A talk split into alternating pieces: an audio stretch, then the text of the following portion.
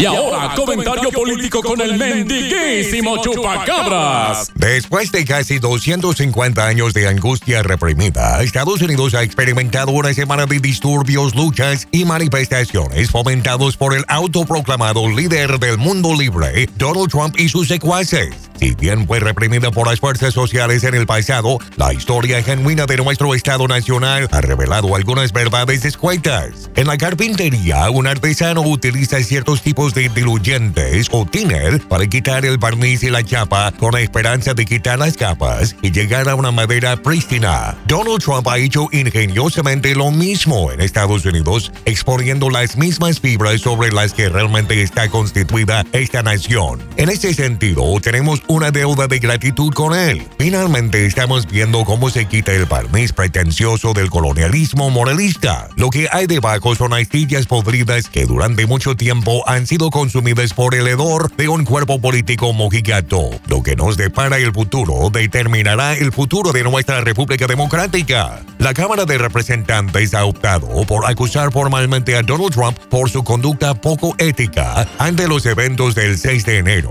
y por intentar sobre formar a los funcionarios electorales en Georgia para agregar 11.780 votos, anulando los resultados de las elecciones en el mes de noviembre. No es ningún secreto que soy un crítico declarado del señor Trump y su desastre caquistrótico. Los desquiciados actos de traición a nuestro sistema democrático deberían hacernos reflexionar a todos, pero hay un problema que es aún mayor que Trump y que es el verdadero elefante en la sala, el control encadenado de la información por parte de las grandes empresas. Déjame explicar. El fin de semana pasado, Twitter, Facebook, YouTube y otros sitios de redes sociales dieron el paso histórico y sin precedentes de desactivar las cuentas personales y presidenciales de Donald Trump. Pocos argumentarían que esa naturaleza odiosa e incendiaria del discurso de Trump contribuyeron directamente a los disturbios que tuvieron lugar en la capital de la nación en un esfuerzo por frustrar la certificación de la victoria del presidente electo Joe Biden. La reacción de muchos demócratas fue, órale, ya era hora. Los republicanos responden que es una violación de sus derechos de primera enmienda. Ambas respuestas son demasiado simplistas y están cargadas de problemas. Afirmar que se trata de una cuestión de primera enmienda es, en el mejor de los casos, ingenuo, ya que se trata de empresas privadas que prestan un servicio basado en el respeto de determinadas normas. La primera enmienda regula el ejercicio del habla a nivel gubernamental, no en un sentido privado pues yo pensé que los republicanos estaban a favor de un sistema de laissez-faire.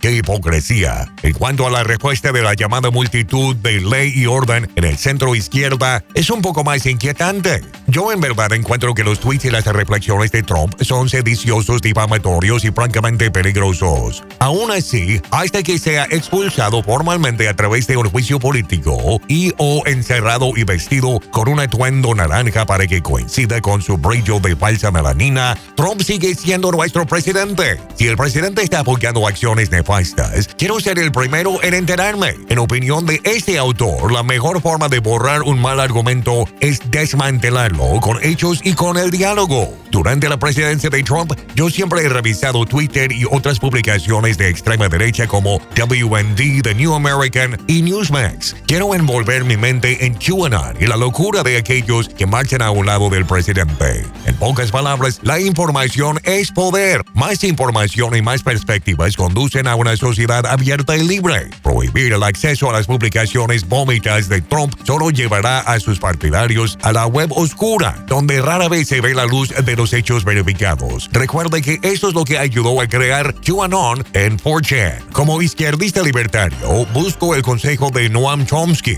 Chomsky, quien apareció en el programa de radio del teórico de la conspiración Alex Jones hace unos años, ha declarado, aparecía en su programa. Consideré simplemente irme porque todo era tan ridículo, pero por cortesía me quedé. Lo que he visto de él es indignante, pero a diferencia de muchos defensores de las libertades civiles, no creo que la forma correcta de lidiar lidiar con el discurso de odio y las fabricaciones locas sea prohibirlos, más bien confrontarlos y buscar y confrontar las razones por las que alguien les presta un momento de atención. Chomsky tiene mucha razón. Arroje la luz sobre la idiotez y derrótala con un mejor argumento.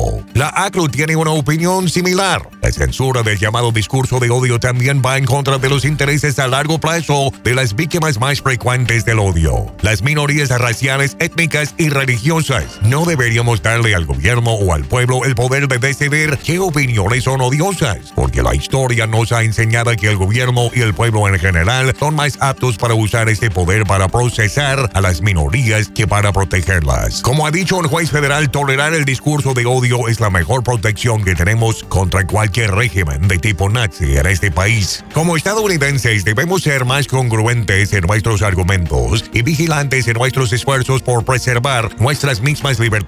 Si permitimos que las grandes empresas, el gobierno y nuestros propios intereses interfieran en el discurso libre, tales posturas solo funcionarán en contra del objetivo de una nación mejor y más tolerante y podrían volver a perseguirnos a nosotros cuando nosotros tengamos el fútbol en el futuro.